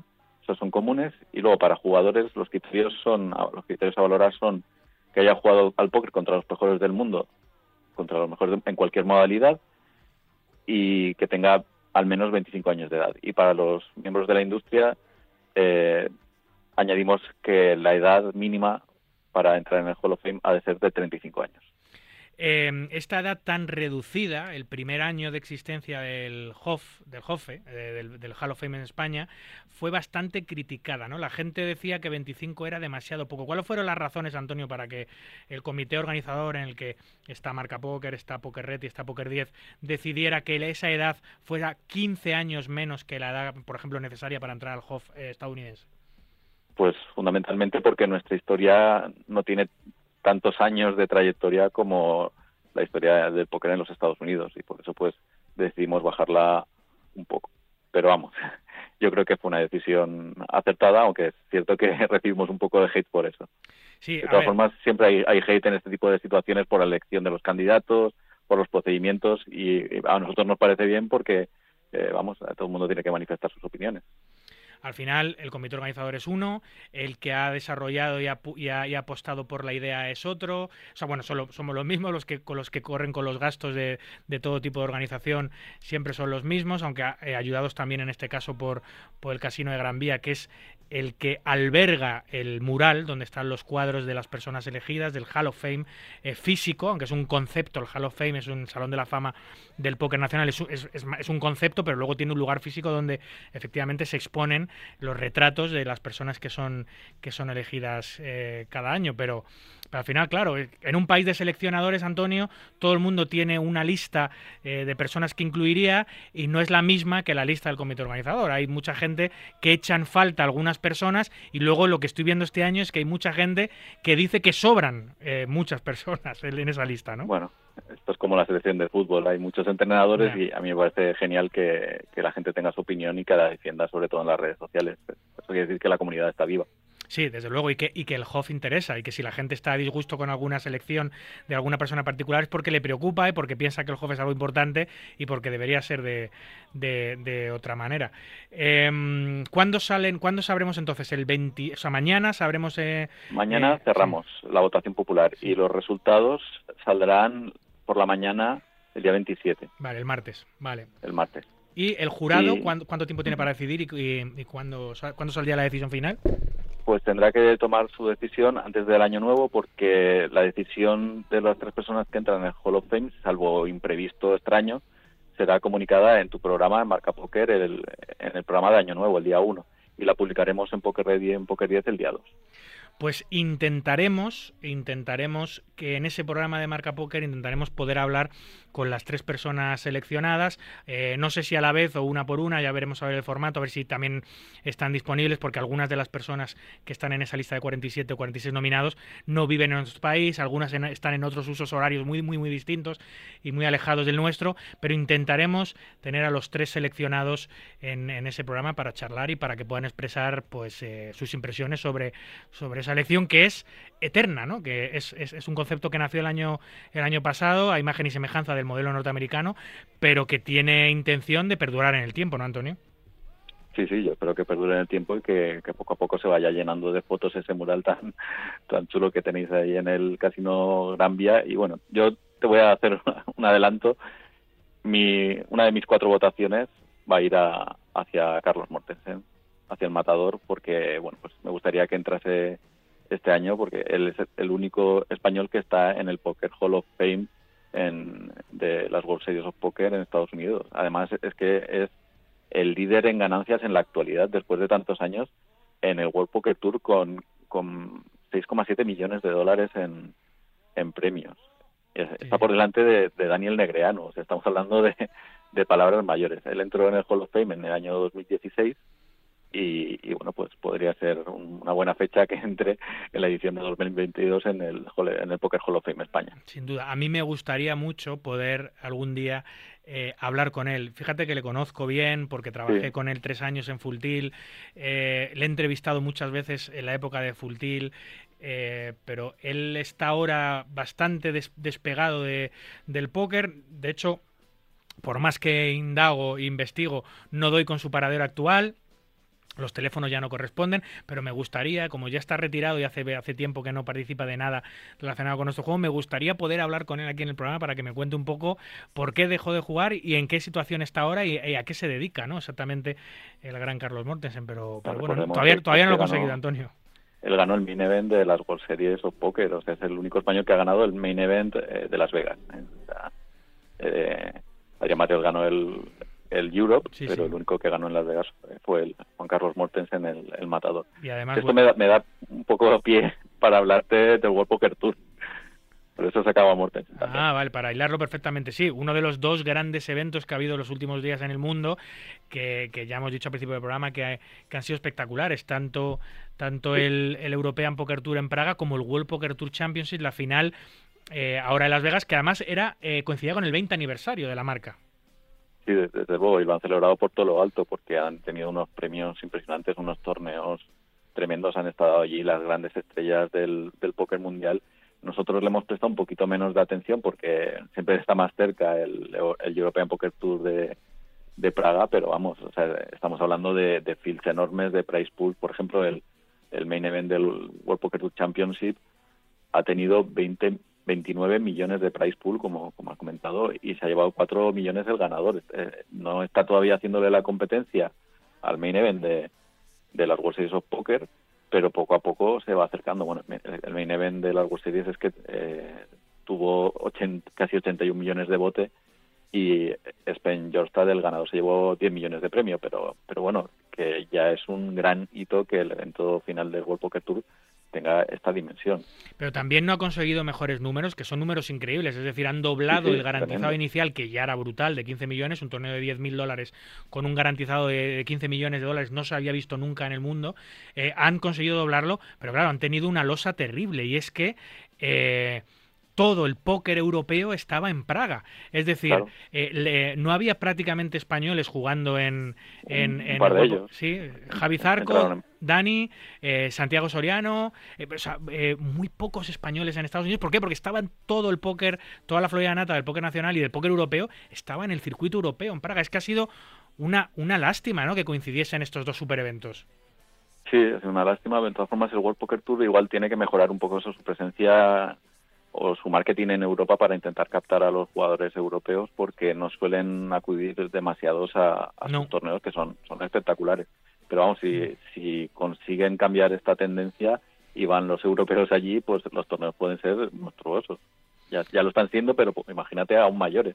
Sí, sí es cierto que World Sí. Poker Tour es, es, es una, es una cosa en Estados Unidos y World Poker Tour es otra cosa completamente distinta en, en Europa, aunque sí que tienen eventos en, bueno, en España, en Madrid tienen uno de- que va, va a estar todos los años, pero, pero es cierto que necesitan todavía mucha más presencia en el mercado europeo para enganchar al jugador y para que, sobre todo, para que viaje a Estados Unidos a jugar los eventos del circuito mundial allí. Pues sí, en, en cuanto lo consigan, pues va a ser tremendo, porque desde luego la llegada que está teniendo el público estadounidense o norteamericano es bestial, como hemos podido comprobar en, en este World Poker Tour Championship. Pero bueno, eh, los europeos estaban pendientes de lo que estaba sucediendo en, en Praga, que bueno, para mí bueno, es un destino increíble para jugar al póker, quizá Sí. eh, sea para, yo en mi opinión, la segunda ciudad más bonita de, de Europa después de Roma. O sea, es increíble Praga. Sí, sí. Eh, mucha cultura pokerística allí. Hay, hay- hay grandes casinos, centros de, del póker europeo muy cerca. Eh, la sala de eventos de, de- de- de donde se realiza el evento de Praga es, es espectacular. Eh, el ambiente es totalmente.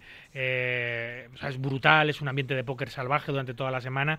Em, oferta y- cultural, Sí, oferta, bueno, oferta de ocio a precios increíbles. Bueno, un destino que la verdad que dan ganas de, de desplazarse a jugar al póker y hacer simplemente turismo.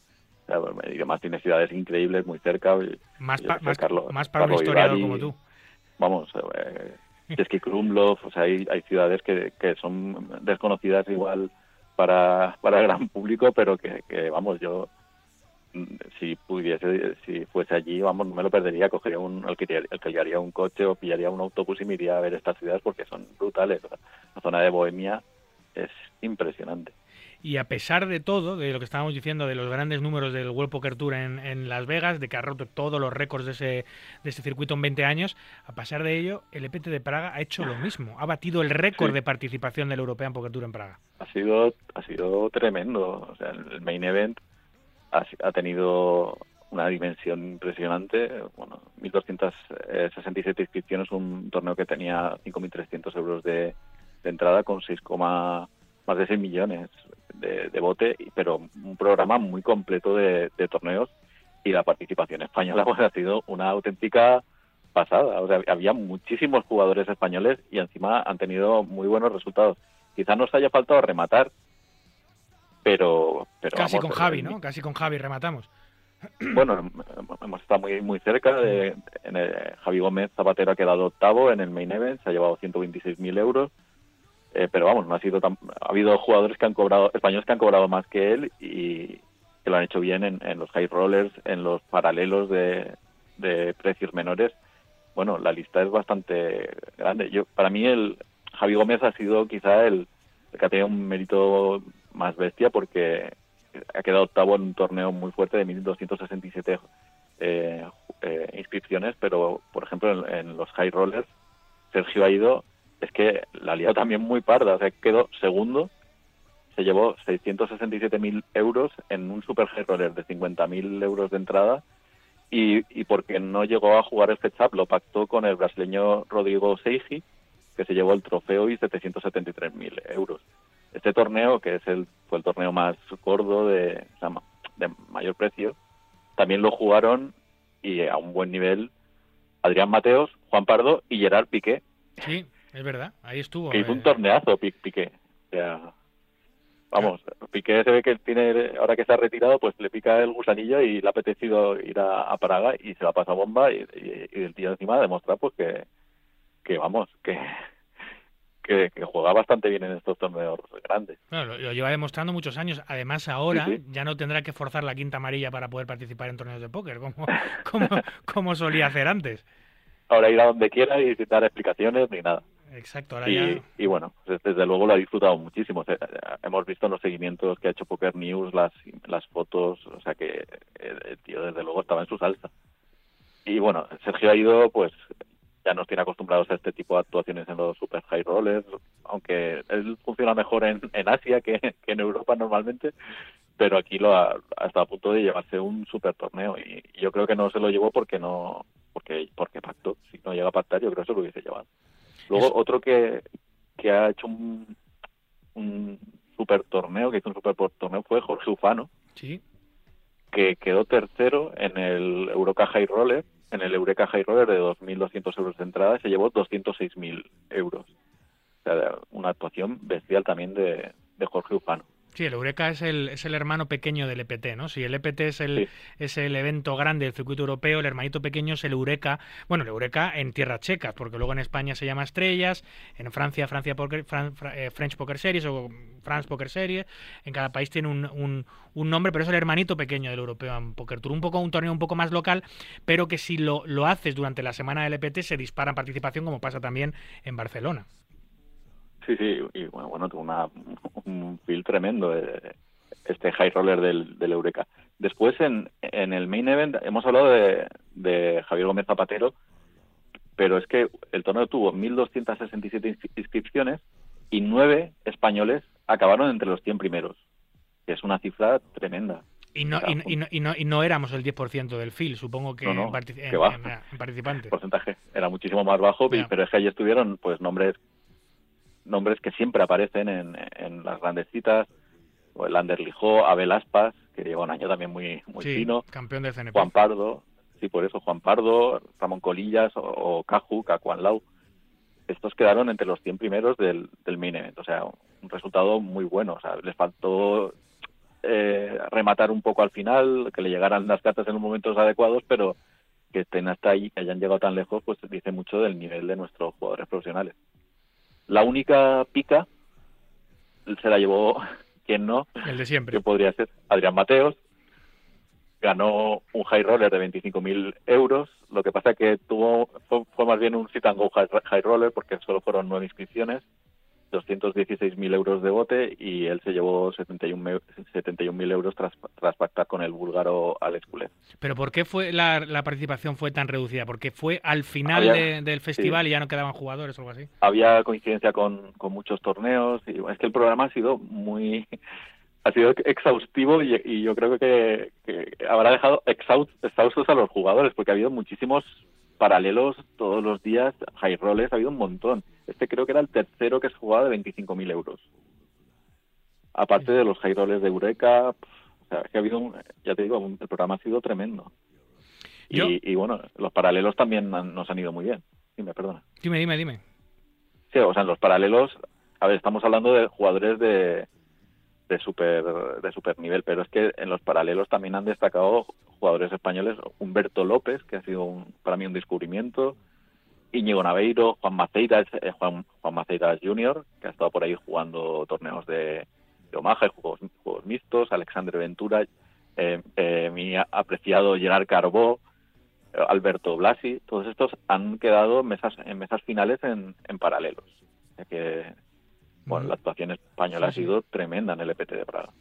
Lo, lo que te iba a decir es que me sorprende un poco eh, que absolutamente toda la armada, o sea, yo te diría que casi sin ninguna excepción, salvo los jugadores españoles que son residentes habituales en Estados Unidos, eh, que han, han decidido optar, han elegido jugar el European Poker Tour. Yo no sé si tiene que ver, lo dudo, tiene que ver algo con los costes de desplazamiento y de alojamiento en Estados Unidos, pero yo, sinceramente, como jugador, yo creo que era más interesante, a pesar de que el European Poker Tour de Praga es una super parada y hay que jugarlo, pero hay que jugarlo siempre que no coincida con la final del World Poker Tour, porque yo he jugado en Estados Unidos, yo sé cuál es el nivel medio del feel en Estados Unidos, incluso en torneos de 10K, que yo he jugado torneos de 10K en Estados Unidos eh, por haberme clasificado, he visto lo que es el feel, cómo es el nivel medio del juego y es infinitamente inferior al nivel medio que hay en un European Poker Tour. O sea, tú pones el main event de World Poker Tour y pones el main event de PT y hay muchísimo más nivel en European Poker Tour, es mucho más duro y mucho más complicado.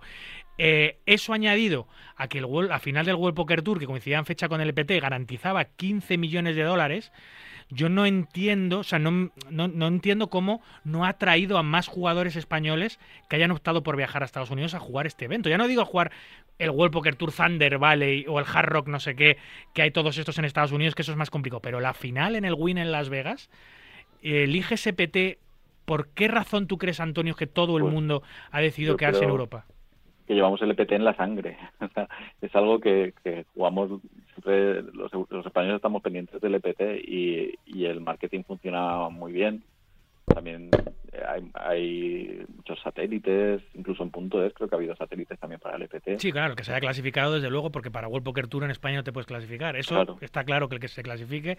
Pero yo creo que es un tema cultural también, o sea, no, no estamos pendientes en España de World Poker Tour. O sea, yo, yo por ejemplo, reconozco mi, mi error, he publicado todos los días en Poker 10, todos los días, crónicas del EPT de Praga, pues porque estaba petadísimo de españoles. Mm. Y luego hemos publicado una noticia final sobre el World Poker Tour Championship, aún habiendo sido un, Sí, sí. un certamen impresionante, pero, pero claro, es que el EPT yo creo que es que es algo que, que tenemos muy metido en, en la vena en, en España y, y me parece que es un problema también de marketing. Sí, se- seguramente. Los jugadores, los jugadores de póker somos buscadores de ventaja profesionales, es decir, lo que nos motiva, lo que nos mueve y lo que nos renta realmente es jugar contra personas que son peores que nosotros, porque eso nos va, nos va a dar mayor rentabilidad. Por eso digo que me sorprende que un jugador profesional prefiera jugar el main event del EPT o prefiera jugar los paralelos del EPT donde la donde el nivel es infinitamente más duro que los que el evento. Es cierto que el marketing eh, es importante, no sé si los gastos de desplazamiento pues, para un jugador amateur seguramente son importantes, para un profesional no. Pero bueno, me ha parecido curioso, me ha parecido curioso sobre todo que todo el mundo estaba en Praga y españoles había los tres o cuatro que residen en Estados Unidos más alguno que se ha clasificado. Eh, Habría que en- preguntarles a, a Madi o a Sí. Gaming, yo qué sé, qué es lo que Sí, sí. pasa, porque vamos, es que se han, han estado allí, les ha ido muy bien, pero buah, los torneos del World Poker Tour no estaban, vamos, eran muchas veces superiores. Es que, es que, es que, es que, ojo, Antonio, porque el World Poker Tour ha repartido 4 millones, que lo ha ganado, por cierto, el World Poker Tour lo ha ganado un canadiense completamente desconocido, que hasta, hasta la fecha tenía 200 mil dólares en premios eh, en toda su carrera y de repente se ha puesto con 4 millones y pico. Em, pero no solo el Main Event ha sido un éxito, o sea, todos los paralelos han batido récords. El paralelo principal, que es el Prime, el, que, el evento que está en Madrid también, el evento de 1.100 dólares, ha, re- ha dado al ganador más de 700 mil dólares. Es una locura. Ha hecho un por 700, que lo ha ganado otro canadiense y ha quedado segunda, segunda por cierto, una jugadora norteamericana. Es decir, todo- todos los eventos también han sido, han sido salva Incluso Ladies, el evento de mujeres, que los eventos de mujeres aquí en Europa son súper minoritarios y que suelen ser 3, 4, 5 mesas, no hay más, juegan muy pocas mujeres porque muy pocas mujeres en Europa juegan al póker. Sin embargo, en Estados Unidos, el evento de mujeres tenía un garantizado de 200 mil dólares y ha habido un primer premio de 105 mil dólares que eh, eh, es, es el evento de mujeres exclusivo más grande del mundo por detrás del de la, de la World Series. O sea, ha sido también un exitazo. Pues bueno, no sé, hay que preguntarles, pero vamos, yo creo que el tema del marketing es muy importante ¿eh? y, todo eso yo creo que no, no ha llegado a los jugadores profesionales aquí en, en Europa. Yo también te lo digo, estoy un poco condicionado porque yo soy un enamorado de World Poker Tour. He crecido viendo los vídeos del World Poker Tour. Eh, me encanta la marca, me encanta cómo hacen las cosas. Me encanta Estados Unidos. Eh, he vivido allí. Me encanta su cultura, me encanta viajar allí. Y, y claro, también pues soy- no soy, no estoy siendo, no estoy siendo muy imparcial.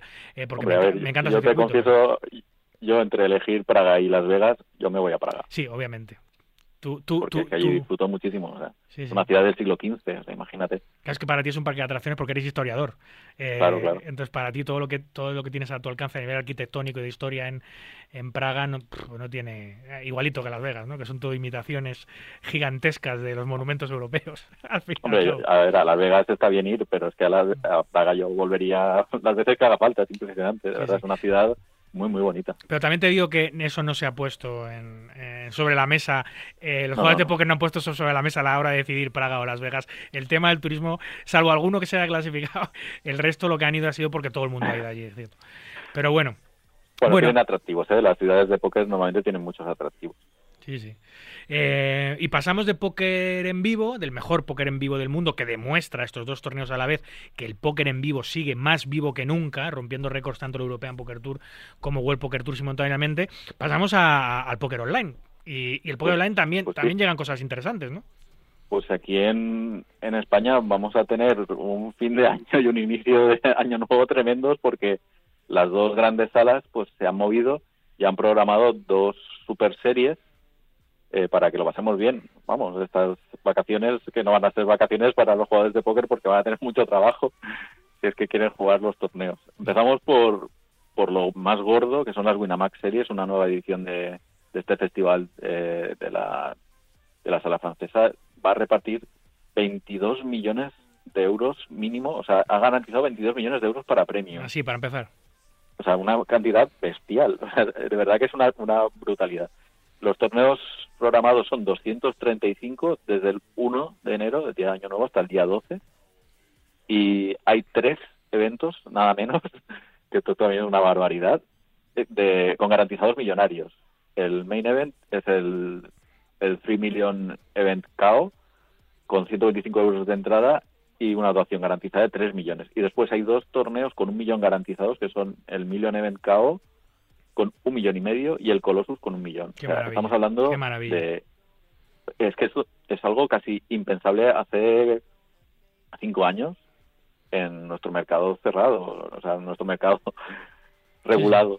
Increíble, o sea, Es- eh, auténtica eh, pasada. era casi imposible pensar que, que alguien pudiese ofrecer esas cifras en el mercado regulado y mucho menos era posible pensar que una empresa que no fuese Stars pudiese ofrecer es- esos garantizados y las dos cosas se han Desde cumplido. luego.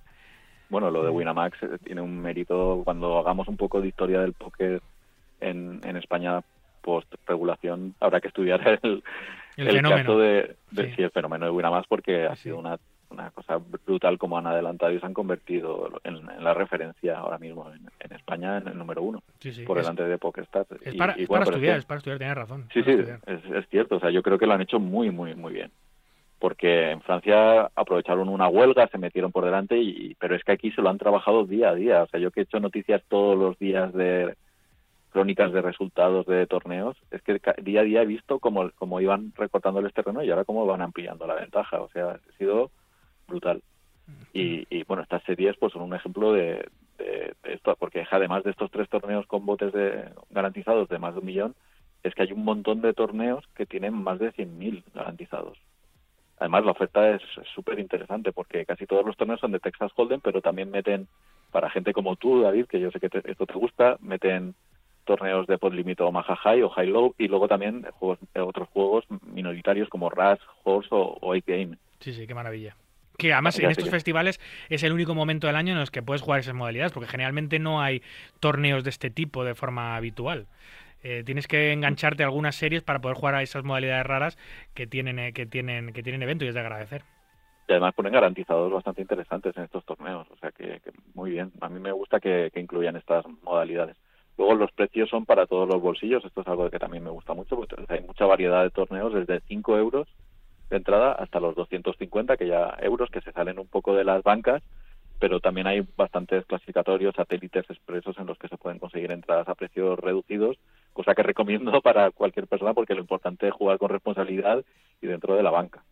Sí, sí. Y luego, sobre modalidades, pues a mí no me gustan mucho los nuevos Mystery KO, pero yo entiendo que a la gente les puede gustar. Estos que tienen bounties, o sea, recompensas aleatorias, te da mucha emoción. Sí, se han puesto muy de moda. T- Muchos casinos físicos incluso También, tienen los Mystery Bounty, sí, sí.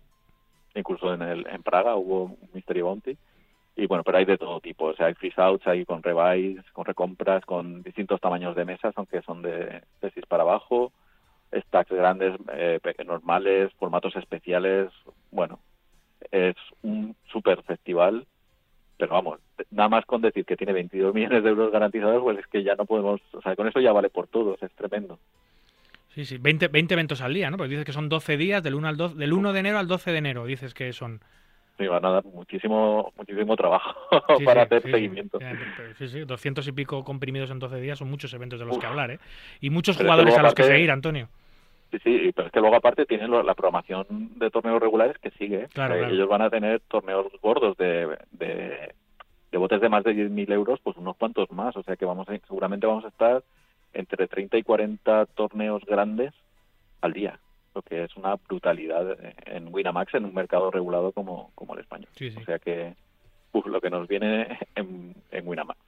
Luego tenemos en PokerStars las, las Winter Series, que han empezado, bueno, hoy, hoy domingo, día de Navidad, llegan hasta el 15 de enero, son 244 torneos, eh, de los que 236 son de Texas y 8 de Podlimito Maja, y eh, bueno, la, la diferencia es un poco es grande, ellos tienen en su festival 10 millones de euros garantizados.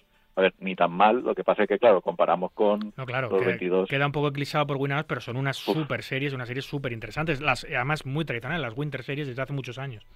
Sí, sí, vamos.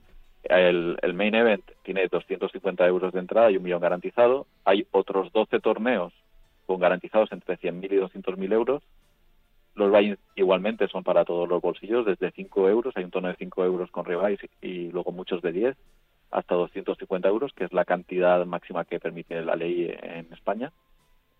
Y bueno, pues hay formatos especiales, distintos stacks, freeze-outs con recompras, eh, Progressive KO, torneos con distintas velocidades de niveles y bueno, también una buena programación de satélites y steps para que la gente pueda conseguir las entradas, a- pueda luchar para conseguir las entradas a precios eh, más económicos. Yo siempre, después de hablar de esto, que es tan interesante, pues siempre digo lo mismo, que, que el juego es para mayores de 18 años y que siempre hay que jugar con muchísima responsabilidad. Por supuesto. Vamos, que no vamos a salir de casa, Antonio, estoy viendo, entre las series de Stars y las y las, y las Uf. buenas series, eh, son 500, 500 torneos en 15 Lo que días. se nos viene encima. Sí, sí, sí. Vosotros a nivel de, de información vais a estar ba- bastante ocupaditos. Bueno, pues si hay, si hay buenas nuevas sobre esta serie, si hay grandes ganadores españoles y si hay buenas noticias al fin y al cabo, pues estoy seguro que aquí nos las contarás en Marca Poker Yo los, próximos espero, domingos. espero que sí. O sea, en las, en las series de PokerStars que podemos ver las, las banderitas Sí, de los, de los jugadores, en la mayor parte de las grandes series que organiza PokerStars, los jugadores españoles ganamos la Sí. clasificación por países de ganadores. es que somos mejores. Es poco habitual que ganen los franceses, los Mm. portugueses, los brasileños, que también son muchos. Incluso hay más hay más franceses que españoles eh, y ganamos los españoles. O sea que, bueno, eh, yo creo que estamos en una buena época de, de póker en España y hay que aprovecharlo. Así es, y, y ya te digo, es que somos, somos, somos mejores, llevamos unos años siendo mejores, ya no solo que estos países con los que compartimos liquidez, sino, sino en general. El nivel de póker en España se ha multiplicado por 100 en los últimos 10 años y estamos a- en la absoluta vanguardia del póker mundial, especialmente a nivel semiprofesional y profesional. Porcentualmente yo no creo que haya ningún país como nosotros. En fin, Antonio, un placer, como siempre, contar contigo y hablar de estos temas tan interesantes. Hablamos en los próximos domingos, a ver si de verdad tenemos una alegría buena y alguien se lleva el premio gordo. Muy bien, pues hablamos. Un abrazo. muy Feliz fuerte. Navidad, amigo, felices fiestas. Un abrazo. Chao. Un abrazo. Muy bien, pues esto ha sido todo por hoy. Aquí concluye nuestro centésimo nonagésimo octavo programa. Un verdadero placer, como siempre, compartir este ratito nocturno con los amantes noctámbulos de la baraja. En la producción y en la técnica estuvo el gran Julián Pereira y a los micros, como siempre, un servidor, David Luzago. Recuerden, para jugar al póker online no lo duden, jueguen en winamax.es, la plataforma número uno de eventos online de nuestro país. Cuídense mucho, cuiden de los suyos y continúen, por favor, respetando las indicaciones sanitarias.